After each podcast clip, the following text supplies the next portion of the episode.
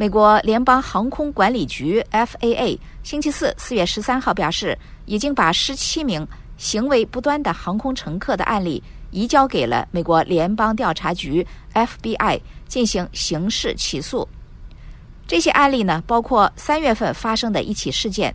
在那次事件中，一名男子在飞行过程中试图打开飞机的紧急出口舱门。这还不算，他还用土制武器攻击一名空中乘务员。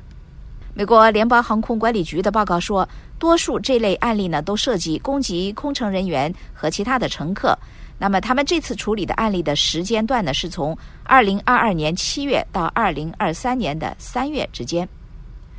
事实上，自从二零二一年年末以来，联邦航空管理局呢已经把。两百五十多起最严重的类似案例移交给了联邦调查局，而为了应对这样的行为呢，美国联邦航空管理局和联邦调查局一起合作，来确保能够依据法律对那些行为不端的空中乘客进行刑事起诉。联邦航空管理局说，这类案子的数量呢是在二零二一年创下了纪录，不过现在呢。呃，它的发生率已经下降了百分之八十以上，但是令人无法接受的行为仍然在继续发生。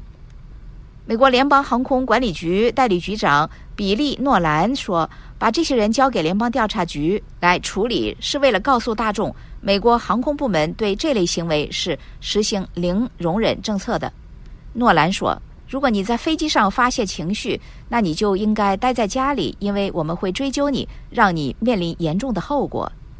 美国联邦航空管理局表示，它可以对行为不端的乘客可以民事罚款，这包括每一种过分行为最多罚款三点七万美元。那这个现象呢，也引发了美国国会的关注。上个月呢，针对近年发生的一些引起高度关注的乘客行为不端事例，一组国会两党议员推出了法案。那这部法案呢，名字为《防范恶劣乘客法》，